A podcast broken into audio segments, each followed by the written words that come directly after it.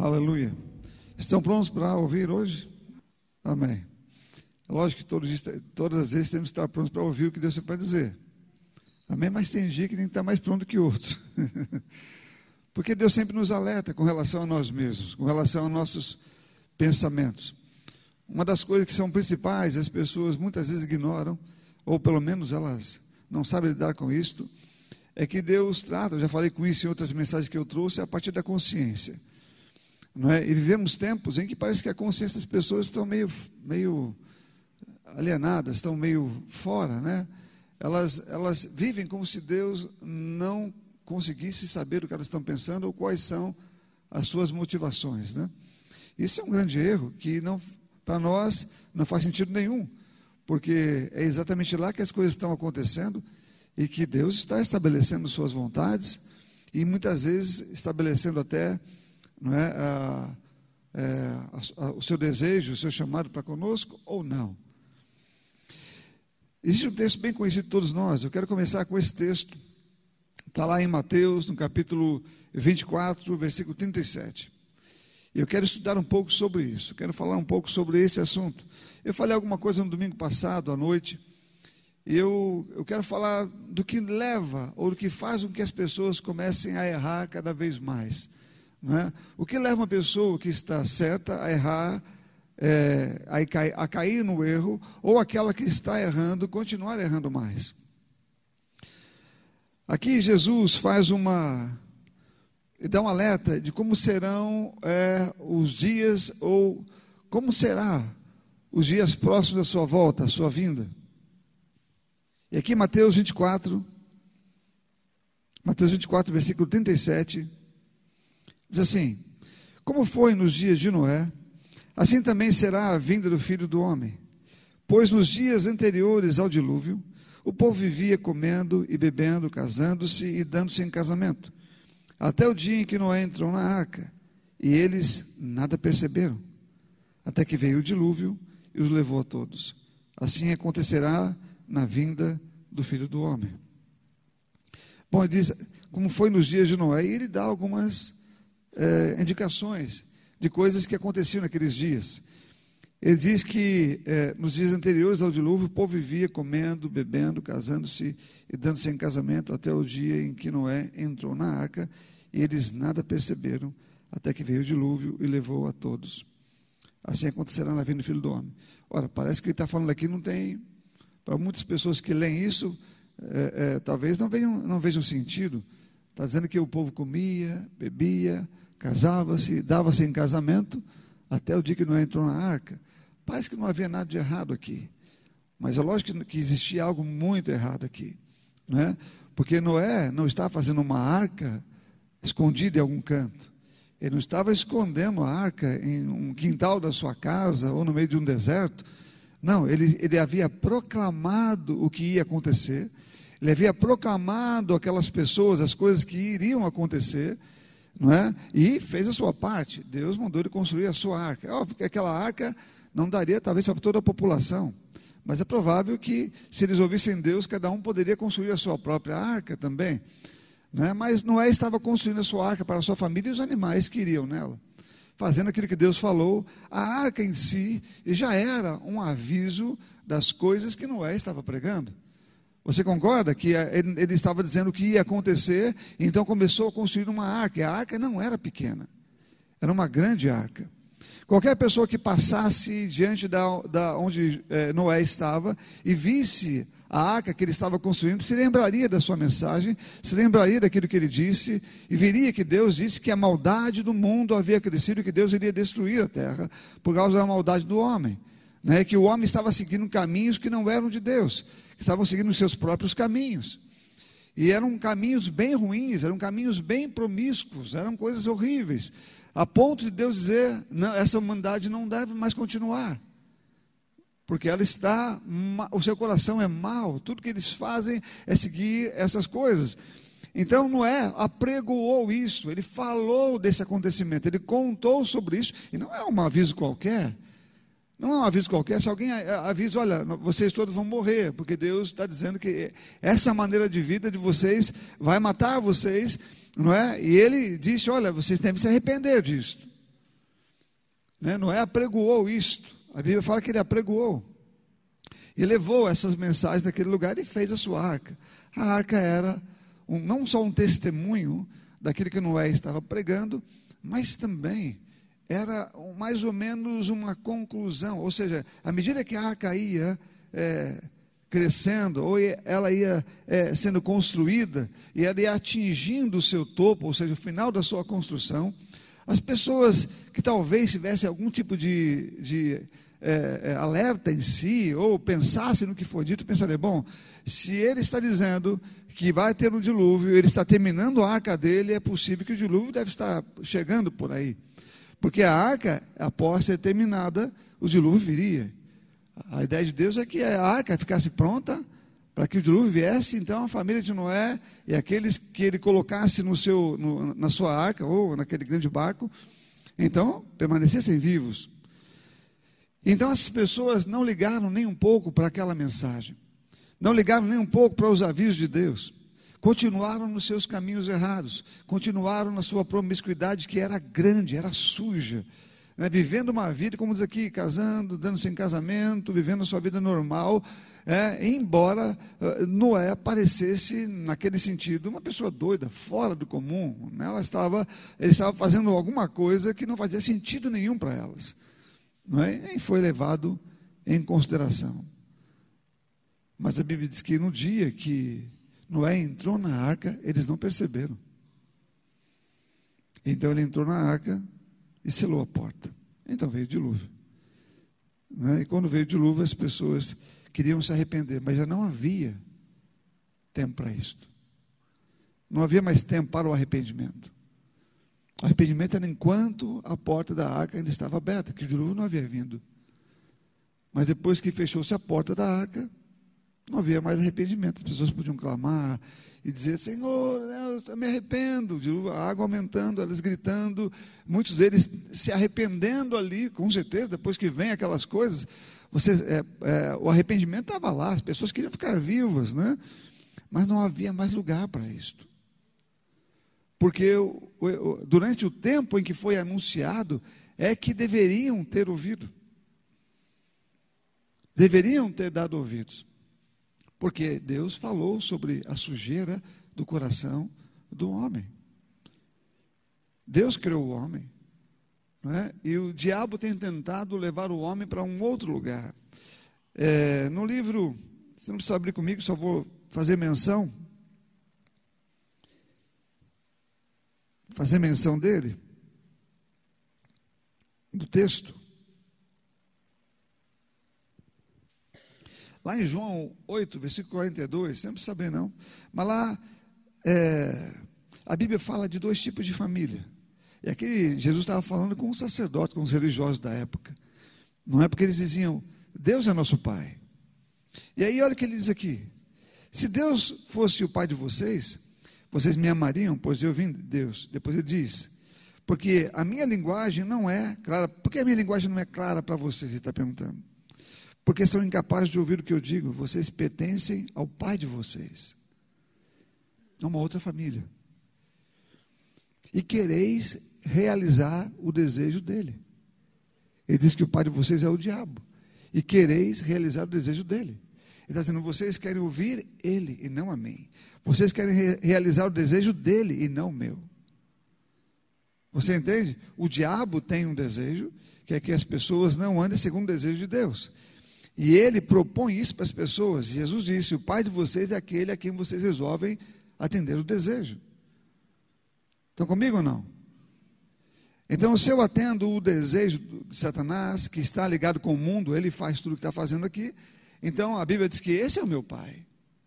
Eu escolhi seguir aquele a quem quero, a quem atendo o desejo. E esse desejo está explícito na palavra o de Deus e o diabo, o que ele faz, as coisas que ele, que ele ensina, as coisas que ele incita, não é? a tentação que ele joga na mente, que é sempre contrário àquilo que Deus diz. É? E esse, esse desejo ele é, ele é, muito, ele é muito fácil de você detectar, porque como diz aqui a Bíblia, ele é promíscuo, ele vai levar você para longe daquilo que é santo, né? Tudo que for santo não vai estar ligado com aquilo que é o desejo de Satanás. É? Então, sempre que você é, tiver algum tipo de pensamento é, que é longe da palavra de Deus, que não traz ou não tem a ver com santidade, que é fora daquilo que Deus está dizendo, isso é promíscuo. E é de Satanás. E a Bíblia fala: se você resolve obedecer o que ele diz, você está obedecendo os seus desejos, então ele é o seu pai. Aqui esse texto diz que não é, ah, eu, eu recebi Jesus, né? eu, eu tenho Jesus na minha vida, então, se Jesus é, é, é, se eu recebi Jesus e eu nasci de novo, então Deus é o meu Pai. Bom, a Bíblia diz aqui que o meu Pai é aquele a quem eu obedeço. Amém, irmãos? Não é aquele que eu digo que quero ou que gosto dele, mas é aquele que eu obedeço. O João já falava isso. Aquele que diz que pertence a ele obedece os seus mandamentos. Não é isso? E aquele que não obedece aos mandamentos não pertence a ele, nem o conheceu. Porque aqueles que obedecem a ele, de fato, são filhos dele. E a Bíblia fala sobre isso, né? A Bíblia fala que aquele que é filho de Deus obedece aos mandamentos, mas também diz com relação ao Espírito Santo.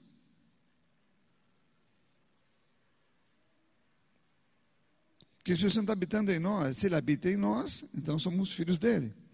Amém, irmãos? E obedecemos os seus mandamentos, obedecemos as suas palavras. Então, esse texto não deixa claro que decretamos ou determinamos quem é a nossa família, ou quem é o nosso pai, quando nós obedecemos Sua vontade.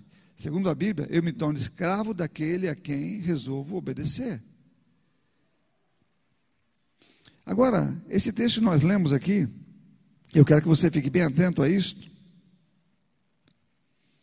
que é de um aviso que Jesus deu, né? Sobre que os últimos dias seríamos como os dias de Noé. Bom, um pouco antes dos dias de Noé, eu quero que você abra lá em Gênesis, no capítulo 6, versículo 12.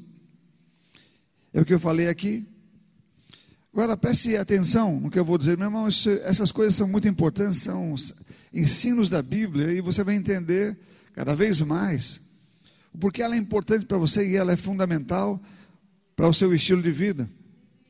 Gênesis capítulo 6, versículo 12, diz assim: Viu Deus a terra, e eis que estava corrompida, porque todo ser vivente havia corrompido o seu caminho na terra, ou seja, a sua forma de vida, os seus desejos, aquilo que eles faziam estavam, estavam corrompidos.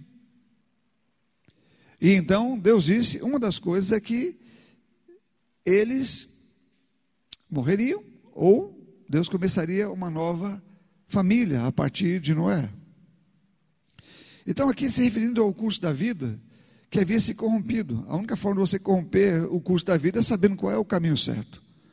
Amém, irmãos? Sabendo qual é a coisa certa, e você decide não andar nesse caminho, não andar naquilo que Deus diz, e é só o que Ele diz, que, deve, que é o que é certo e que é o que é a verdade. Quando eu decido seguir um outro caminho, viver um outro estilo de vida, eu estou corrompendo o curso da minha vida, estou corrompendo a minha vida, o meu caminho. E isso é uma coisa que, está, que, que acontece e pode ser vista, está sendo vista e analisada por Deus. Hoje Deus não está vendo isso ainda como uma nação para destruir, como foi no dilúvio, que sabemos que ele falou que não trará mais o dilúvio sobre a terra, mas a terra vai ser destruída de uma outra maneira. Independente disto, hoje, de forma individual, cada um temos o nosso dilúvio, não é? Porque morremos, porque não ficamos vivos para sempre. Embora o dilúvio não venha, as pessoas estão morrendo do mesmo jeito. Aquele dia houve uma situação que levou a todos de uma única vez. Ele diz também em Lucas, no capítulo 17, Lucas 17, quero que você abra comigo, Lucas 17, no versículo 26.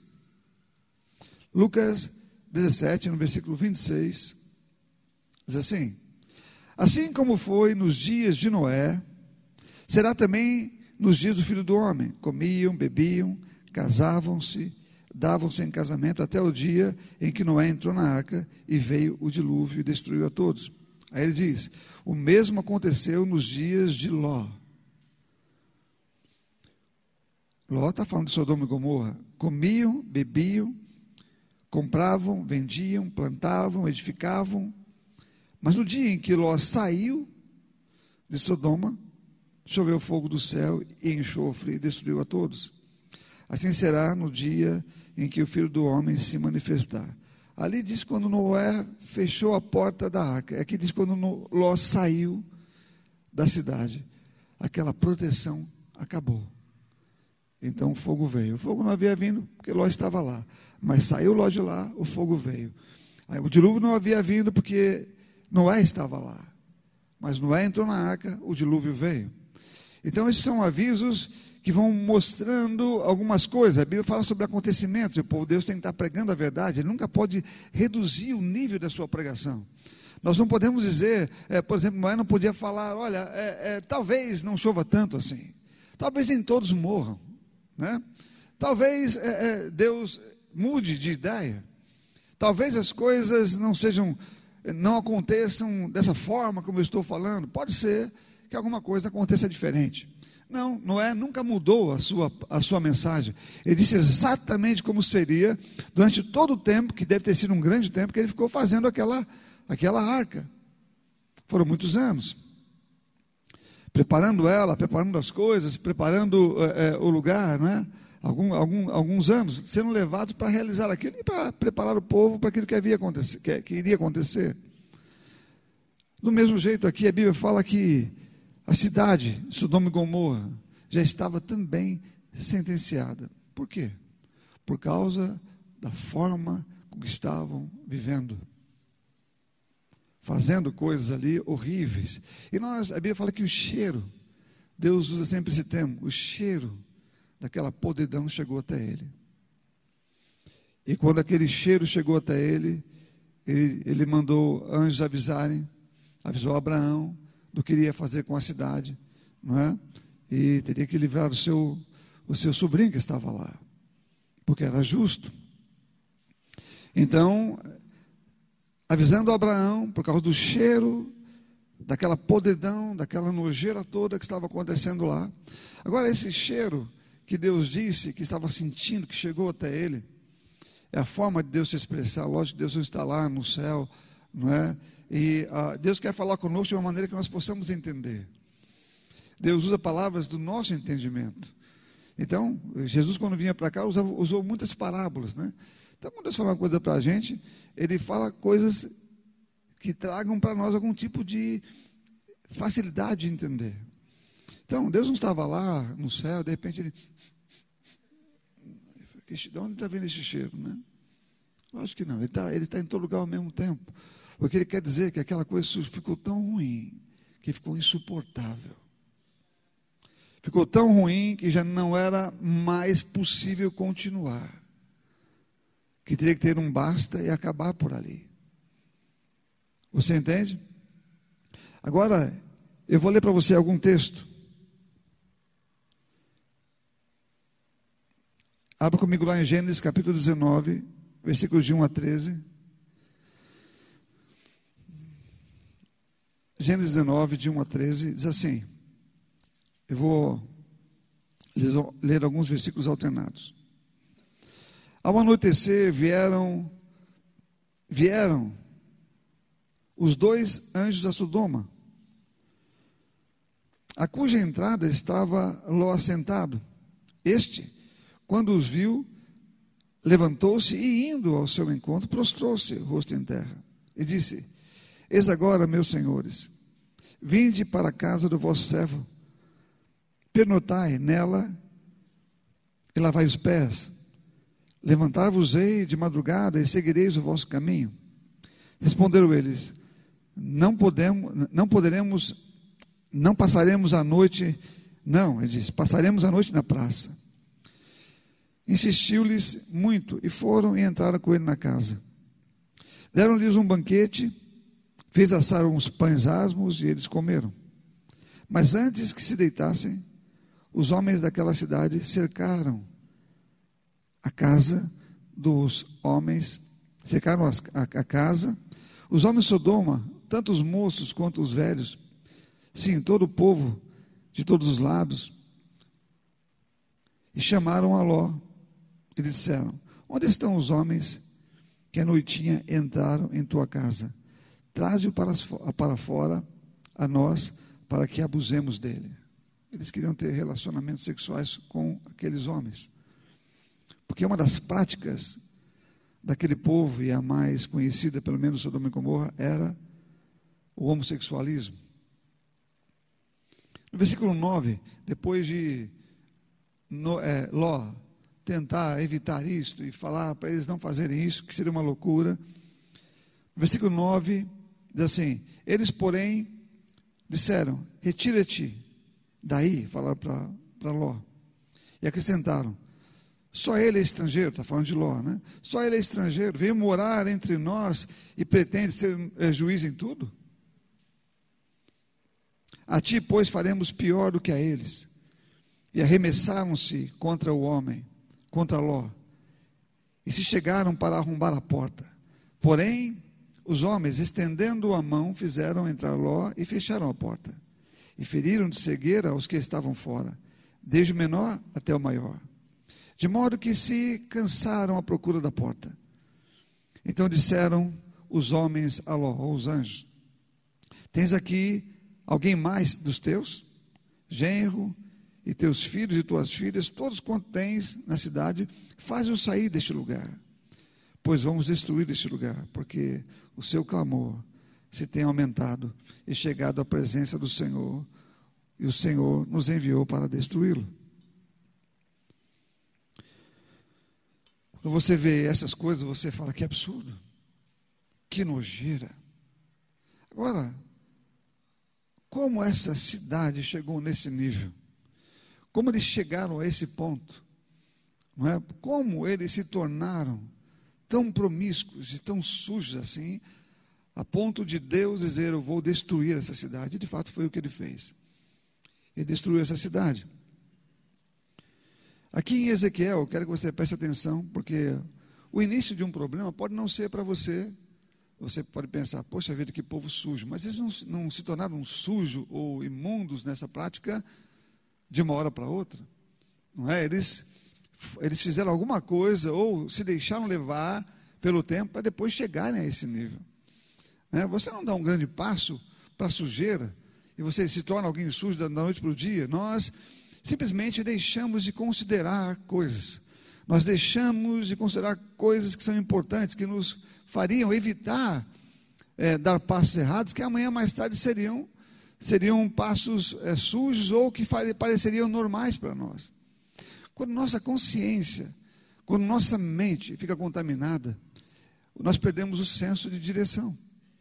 Quando aquilo que é correto em nós, quando aquilo que é certeza em nosso coração, que é nossa, que está na nossa mente, que guardamos esses princípios para seguir, quando essa área é contaminada, então o resto também é. Eu sei que tem pouco tempo aqui, mas eu vou, eu vou ter mais algumas leituras. Por exemplo, eu, tava, eu, eu estava vendo alguma coisa com relação ao DNA. O DNA é uma, é uma, uma biblioteca que fala a nosso respeito. Né? Deus criou, nos criou perfeitamente. E o, o DNA é, vamos dizer assim, é o, é o que avisa ao corpo como você é. Né? Então, quando você se machuca ou, ou a sua, a, algum, alguma parte interna ela é tem uma, alguma é, danificado de alguma forma, não é? é? Tudo aquilo é recomposto, não é? No seu corpo mesmo, ela é recriado no dia seguinte, porque o DNA ele informa como as coisas devem ser lá dentro. Você entende? A única forma de você ter o seu corpo destruído ou ele não ser recomposto da, da maneira correta é você mudando o DNA. Se você mudar o DNA, e nós temos, e muitas pessoas têm mudado o DNA através de alimentação, através de produtos químicos que são ingeridos, né? Você deforma o seu DNA e você as doenças começam a entrar. Elas não eram permitidas, não podiam entrar, mas a partir do momento em que você agora não tem não tem mais aquela leitura, não diz mais que aquilo lá não pode entrar porque ela foi danificada, então agora começa a entrar coisa no seu corpo que você que não podia, porque aquele, aquela parte principal que proibia as coisas de entrar, agora já foi danificada. Ela não tem mais aquele, ela não é mais aquela estrutura, a informação dela não é mais a mesma. Você entende? Vamos dizer, ela foi corrompida. Então, a minha consciência, ela não deve ser corrompida, porque se ela for corrompida, aquilo que Deus está dizendo, aquilo que é verdade, então é óbvio que eu vou começar a deixar entrar coisas que não podia entrar, e muitas vezes nem vou perceber mais, porque eu mudei a estrutura. Eu mudei aquilo que seria uma coisa óbvia para mim, né? Então, alguma coisa está fora do normal, eu conserto. Alguma coisa que está errada, eu, eu, eu acerto aquilo, porque eu sei o que é certo. Mas se eu danifiquei o lugar que define isso em mim mesmo, eu, se eu comecei a julgar errado aquilo que é certo, aquilo que é errado, então esse vai ser o novo padrão. Esse vai ser o meu novo pensamento, e assim eu vou seguir. Essa vai ser a minha trajetória. É isso que o diabo tem feito. Tentar, ele tem trabalhado para mudar aquilo que é essência nos seus pensamentos, na sua consciência. Para que você descanse em uma informação mentirosa para que você fique tranquilo né, com alguma coisa que Deus diz que não faz parte de você. Agora veja aqui em Ezequiel, no capítulo 16, quando fala de qual foi o pecado de Sodoma. Quando você lê isso, você não ouve nada sobre é, é, área sexual, você não ouve aqui, porque aqui diz exatamente do início, no processo que levou a isso. Aqui em Ezequiel, no capítulo 16, no versículo 49, quando você lê aqui, diz assim, Ezequiel 16, 49. Quem abriu, diz amém para mim? Ok? Ezequiel 16, 49. Eis que esta foi a iniquidade de Sodoma, tua irmã, soberba, fartura de pão e próspera tranquilidade. Teve ela e suas filhas, mas nunca amparou o pobre e o necessitado. Você vê que nos casos anteriores, lá em cima, quando nós lemos, nós vimos que eles comiam, bebiam, davam-se em casamento, a vida boa. Isso acontecia tanto lá quanto em Sodoma, quando ela foi destruída. A, a, a aparente tranquilidade e a, a, a falta, mesmo após terem sabido do, da sentença divina, a ausência de temor e a tranquilidade em não acreditar naquilo era grande, a ponto deles continuarem vivendo as suas vidas como estavam vivendo. Mas aqui mostra em Ezequiel o pecado de Sodoma. Ele está dizendo aqui: olha, soberba, fartura de pão e próspera tranquilidade. Teve ela e suas filhas, mas nunca amparou o pobre e o necessitado. Aqui fala, embora você possa é, olhar levemente e falar, poxa vida, então eles estavam bem. Aqui está falando que o problema foi pensar somente em si mesmo, ou seja, um espírito materialista, buscando unicamente atender às suas próprias satisfações pessoais, os seus desejos pessoais. Um envolvimento profundo com o sistema do mundo, ignorando o conhecimento de Deus. Ou seja, eles estavam tentando ou trabalhando para se satisfazerem satisfazer os seus próprios desejos.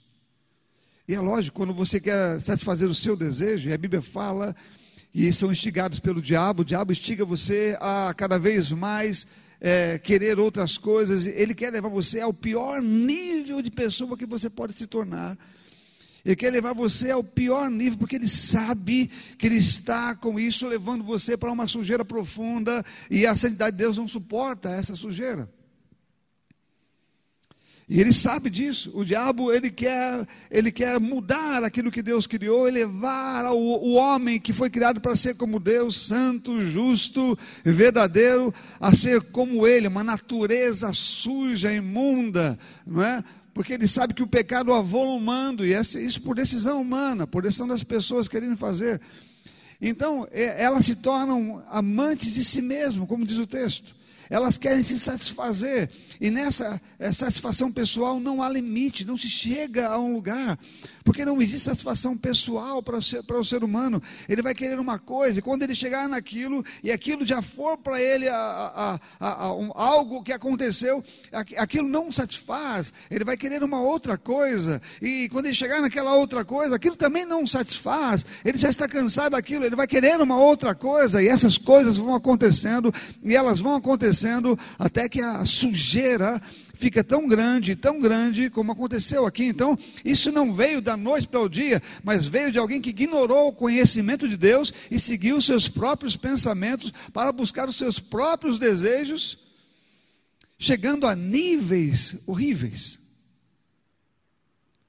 Você entende o que eu estou falando ou não? Quando nós não ouvimos Deus e tentamos satisfazer a nós mesmos, até nos desculpamos, não, Deus, Deus, Deus, evitamos textos bíblicos que falam claramente como deve ser a, a minha caminhada, o meu comportamento, a minha vida, que eu devo obedecer. E aqui diz que eles simplesmente decidiram não ouvir o que Deus estava dizendo. Comiam com tranquilidade, bebiam com tranquilidade, casavam, viviam sua vida fazendo o que não prestava e resolveram não ouvir Deus. Quando você não ouve Deus, meu irmão, você as pessoas pensam que Deus está pedindo, por favor, para que nós ouçamos. Deus está clamando lá, por favor, me ouça, filho. Né? E eu vou te dizer, meu querido, Deus não está fazendo isso não. Deus não está fazendo isso de forma nenhuma. Não é sempre uma escolha nossa ouvi-lo ou não ouvir. A pior coisa que um homem pode fazer é desprezar o que Deus diz ou desprezar o seu conhecimento. Havia um homem, um casal que você conhece muito como Ananias e Safira, que eles estavam tentando dizer que estavam servindo a Deus de forma completa, mas era mentira. Eles traziam na sua consciência uma outra intenção. Então eles foram e disseram: Nós entregamos tudo que nós temos aqui, vendemos e entregamos aos pés dos apóstolos. Mas a Bíblia não diz que foi pedido a eles para darem tudo que eles tinham. A Bíblia fala que muitos estavam dando tudo. Barnabé fez isso, outros estavam dando tudo, né? Não foi pedido para dar tudo, eles podiam dar o quanto eles quisessem dar, mas eles queriam mostrar alguma coisa, então, em vez de fazer, falar a verdade, podiam ter dado tudo, ou podiam ter dado metade, mas se deram metade, falaram, demos metade daquilo que tínhamos, né? Mas não, disseram, nós demos tudo o que tínhamos. Porque tinham intenção no coração de dizer que estavam servindo a Deus, quando na verdade não estavam. Que estavam se entregando a Deus, quando na verdade não, também não estavam. Esse tipo de hipocrisia, porque eles sabiam que essa mentira não era de Deus, pertencia ao diabo, ela traz um prejuízo enorme. E aqui, Pedro, quando encontra com Ananias, e ele vê isso, e o Espírito Santo revela a mentira contada, então ele diz: Olha, por que você fez isto? Porque você, a Bíblia fala de Satanás que entrou e enganou. Satanás sempre está envolvido com tudo isto. Ele falou: Olha, você não devia ter feito o que fez, você vai morrer agora pelo que você fez. Ele morreu na hora. E depois chega a esposa dele sem saber o que tinha acontecido, conta a mesma história. Haviam combinado isso em casa. Haviam combinado em casa, ó, vamos combinar que a gente vendeu, que tudo que estamos entregando é tudo que nós é, vendemos, que é, tudo, é, é tudo que tínhamos. Aí chega a esposa e Pedro pergunta: E aí, como é que foi a coisa? Nós vendemos tudo e estamos entregando tudo aqui. Bom, assim como seu marido morreu, porque falou a mesma coisa, você vai cair também. Pum, morreu. É interessante quando você ouve isso, você fala, meu Deus, todo mundo morreu porque está mentindo. Mas ali, ali mostrou que embora as pessoas que hoje mentem podem permanecer vivas, elas estão morrendo. Elas estão morrendo porque a contaminação já entrou. Ao não deveria, elas tiveram coragem de mentir no meio da igreja Tiver de coragem de mentir para um homem que tinha a revelação do Espírito Santo. Elas não criam, não estavam crendo no poder do Espírito Santo. Parece que aquilo tudo não era uma realidade para eles. Eles viveram e viram milagres. Ali, talvez por ser o, o início do fundamento, não sabemos exatamente, mas por ser quando a palavra estava sendo fundamentada. E eles vêm e falam uma coisa dessa conhecendo que Deus, a santidade de Deus e a sua habilidade, o seu poder em fazer coisas, mesmo assim não tiveram receio de fazer isto. E ali não houve nem Olha, você não quer se ajoelhar e pedir perdão? Você não quer se arrepender agora disto? Não houve nada disto. É mais ou menos como Sodoma e Gomorra, como esse lugar depois que a porta foi fechada. Você está me entendendo, meu querido? Então, quando você vê isso aqui, e lá em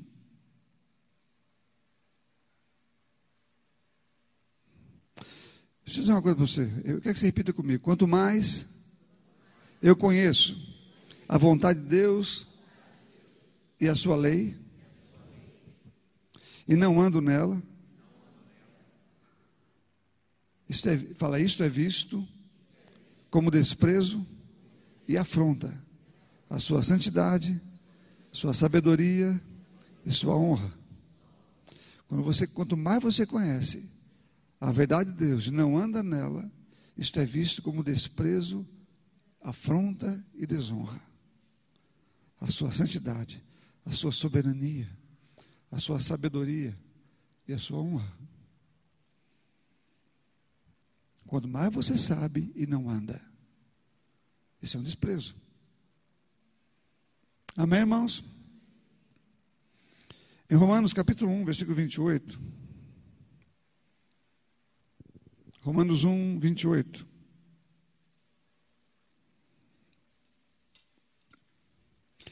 O texto já começa dizendo assim: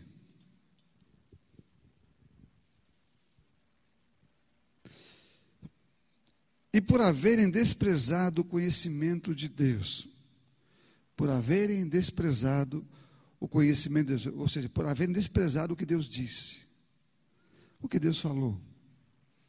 O próprio Deus os entregou a um modo de pensar reprovável, para praticarem coisas que não convêm. Estão cheios de todo tipo de inveja, perversidade, avareza, maldade. Estão cheios de inveja, homicídio, discórdia, engano, malícia. São difamadores, caluniadores, inimigos de Deus. Aí eu falo que aquele que é amigo do mundo se constitui-se inimigo de Deus. Insolentes, arrogantes, orgulhosos, inventores de males, desobedientes aos pais, insensatos, desleais, sem afeição natural e sem misericórdia. Embora conheçam a sentença de Deus, preste bem atenção nisso. Embora conheçam a sentença de Deus sobre essas coisas, de que os que praticam tais coisas são passíveis de morte, eles não somente fazem, mas também aprovam os que as praticam. Então, aqui duas coisas me chamam bem a atenção. A primeira é, e por haverem desprezado o conhecimento de Deus, o próprio Deus entregou ao seu modo de vida. Vivam assim. Vocês querem escolher isto? Fiquem à vontade. Ninguém vai incomodar vocês. Eu não vou enviar ninguém para livrar vocês disto.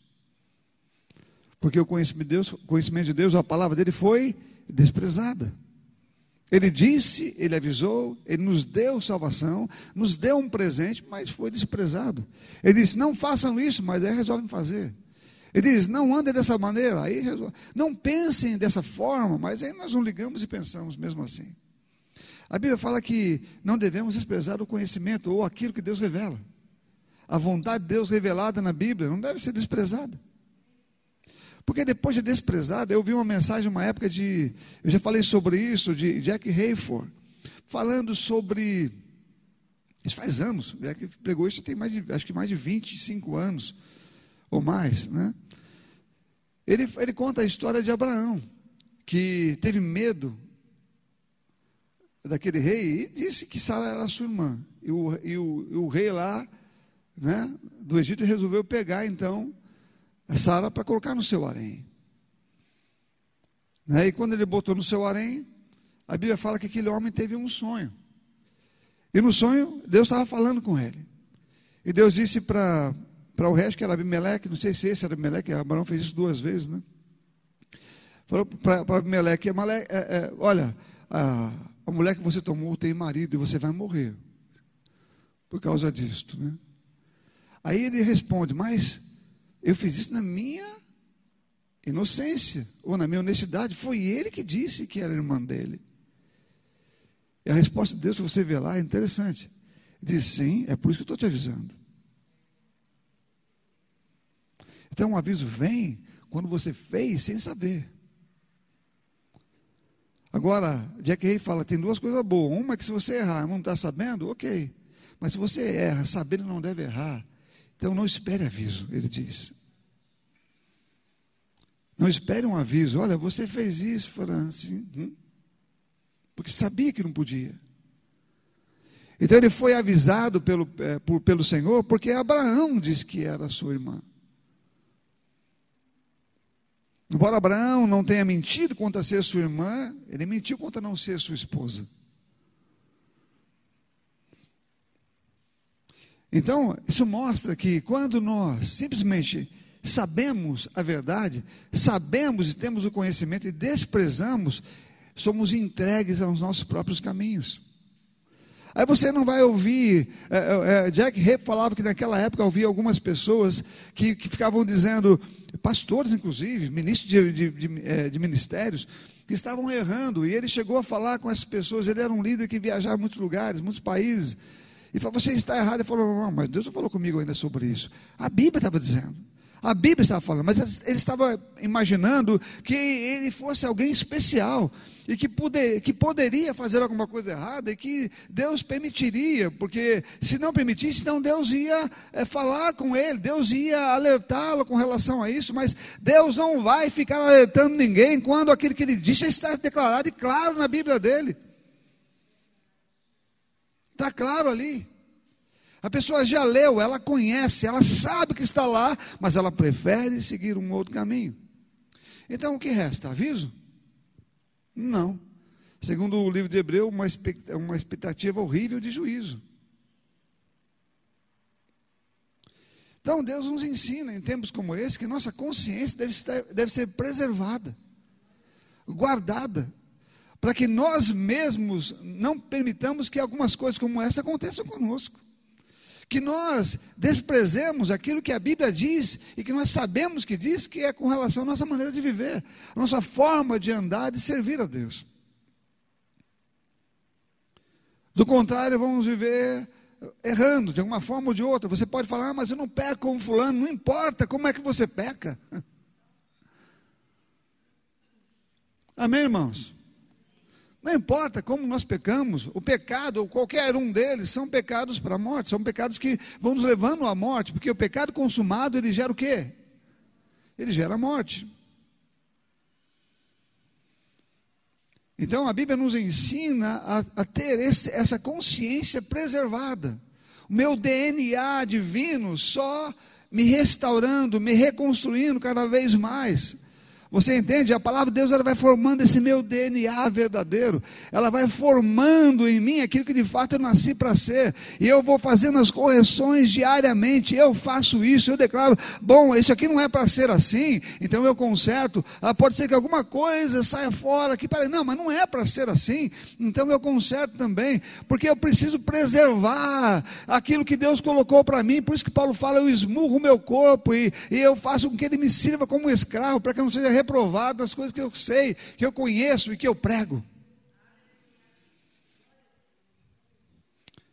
Então eu preciso entender isto. É salvação para a gente. Não é que eu falei no início? Você está preparado a ouvir?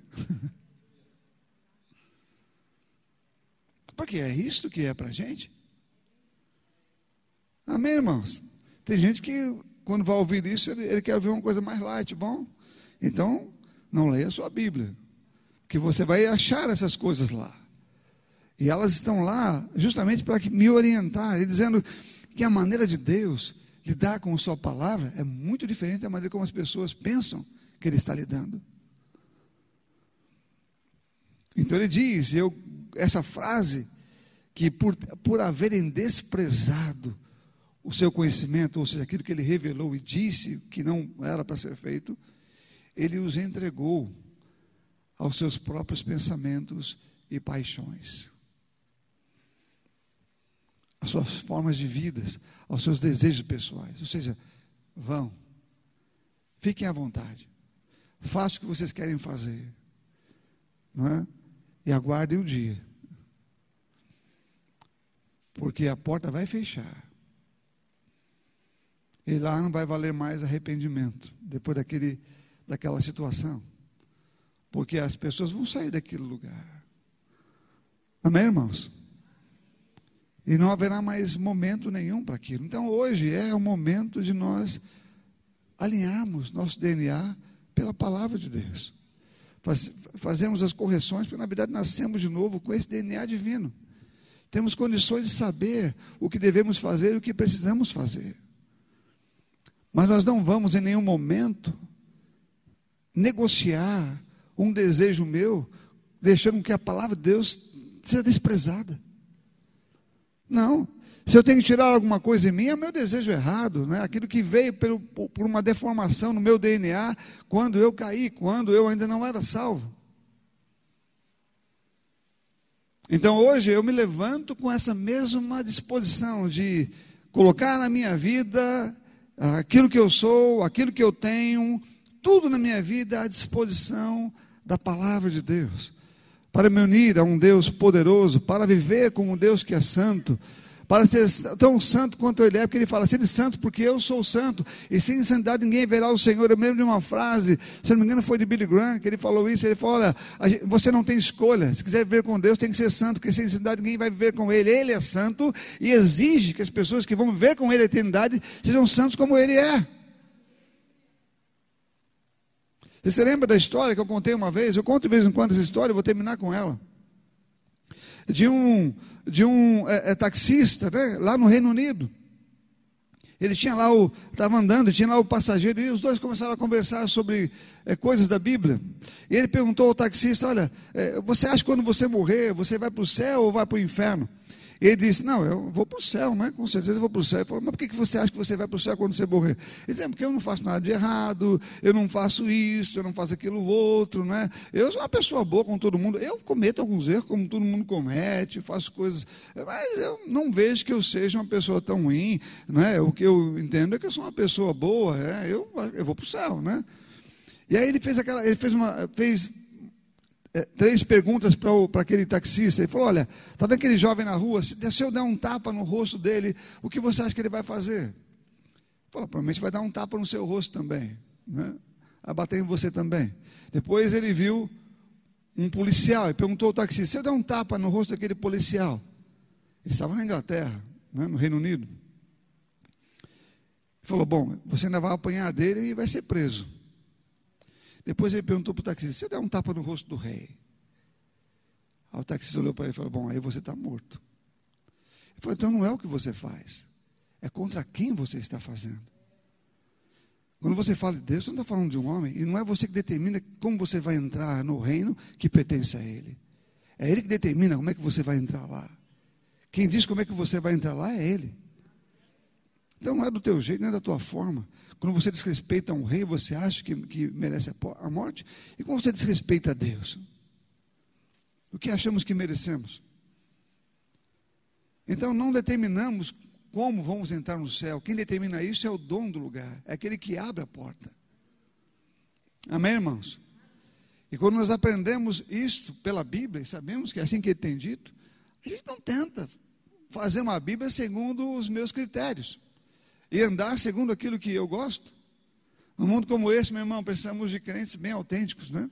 Que diante da, daquilo que estamos vivendo hoje, nos apresentemos como luz para um, um, um mundo perdido, como astros do universo, é? brilhando com a santidade de Deus, brilhando com a palavra de Deus, como Ele brilha, nós brilhamos também, né? Nós não brilhamos, há, há, muitos andam com a sujeira do mundo, que é impossível ver alguma luz, porque se parecem com o mundo, mas a Bíblia fala que nós resplandecemos, devemos resplandecer Deus aqui, e a luz dele que está em nós deve aparecer, devemos brilhar com a sua vida, a sua vida deve ser vista em um mundo como esse, nós somos os faróis para a sujeira, somos os faróis para aquele, para aquele que não sabe o que fazer. Eles vão olhar para nós e nós somos cartas vivas, vamos ser lidas, nossa vida vai ser lida. Ele vai dizer: aquela pessoa não faz isto, ela não anda dessa maneira, ela não faz dessa forma, ela é diferente. A nossa vida vai ser lida, porque eles vão saber quais são os meus passos, a minha vida, o meu comportamento, aquilo que eu falo, aquilo que eu penso,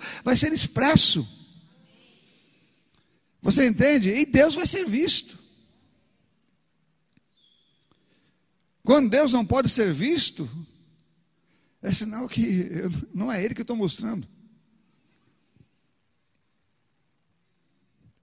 Então, quando você lê tudo isso aqui, você sabe que pequenos atos de desobediência levam a grandes atos de desobediência. Embora os pequenos e os grandes vão, são pecados do mesmo jeito, os pequenos ainda podem ser corrigidos, alguns grandes levam a gente a conclusões de grandes é, resultados que praticamente nos deixam difíceis, ou numa condição difícil de retorno. Não porque Deus não quer, porque nós mesmos não sabemos como voltar. Deus vai avisando sobre isso. Amém, irmãos? Então, enquanto ainda é tempo, corrijamos nosso DNA, nos alinhando com o que a Bíblia fala, para que possamos ser santos, justos, como Ele é, e não temendo. E às vezes vai parecer loucura, como, como no caso de Noé, fazer uma arca, ou dizer que vai cair fogo do céu, né, e, e algumas coisas assim, como aconteceu lá. Aquilo que falamos sobre a vinda de Jesus também parece loucura para muita gente. Ele vai vir, vai buscar.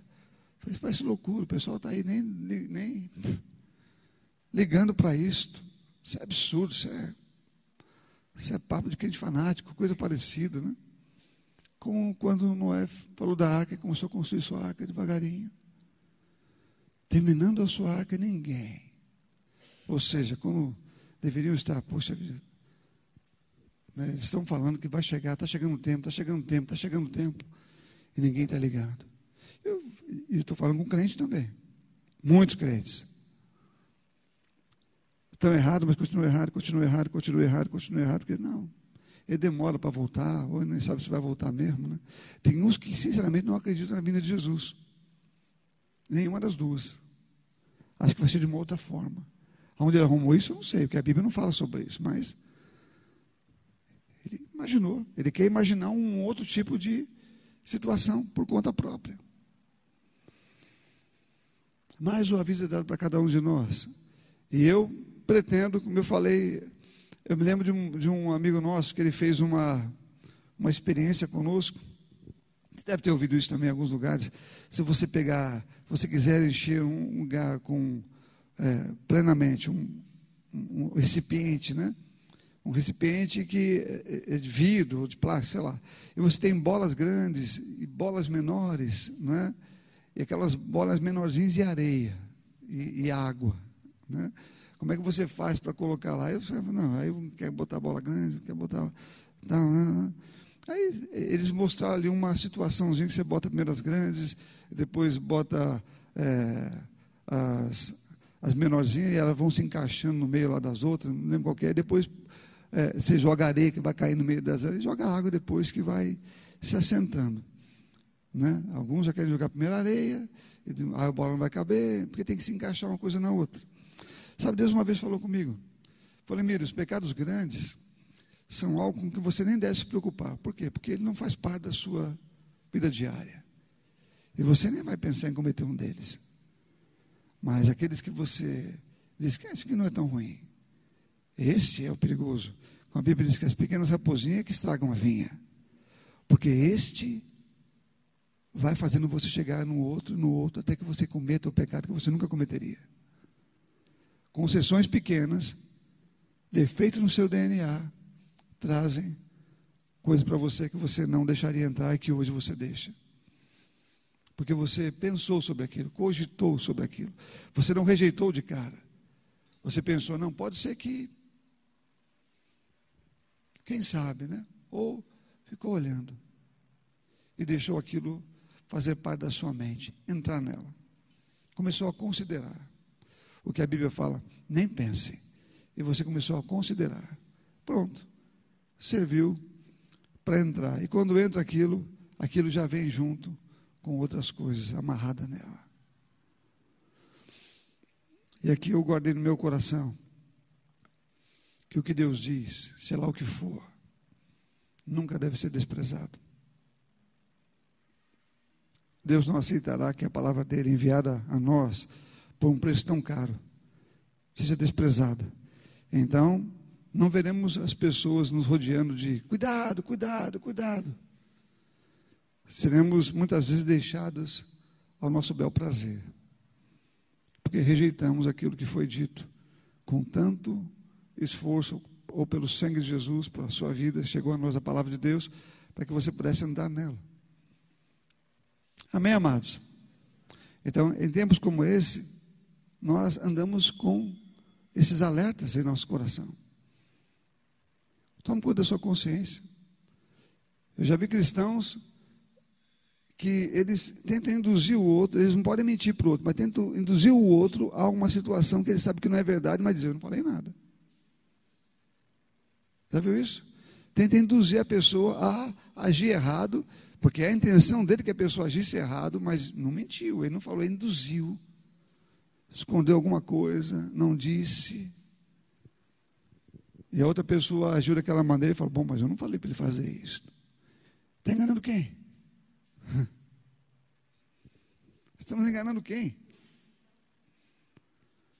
Eu cuido de mim mesmo. Eu cuido da minha mente. Amém, irmãos? Para não pecar contra ele, para que eu esteja com tudo transparente.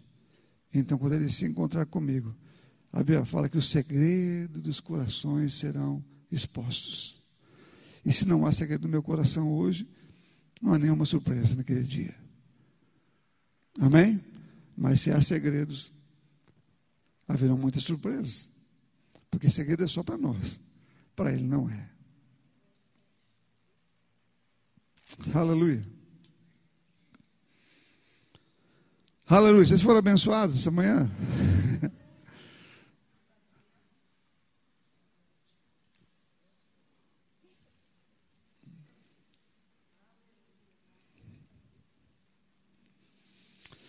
Nós vamos cear, vamos exaltar ao Senhor na Sua palavra, com aquilo que Ele disse para nós, que há uma aliança, crendo nessa aliança, sendo fiel a ela, sendo fiel àquilo que Ele fala conosco.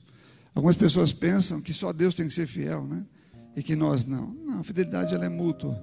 É óbvio que cada um tem o seu campo, né?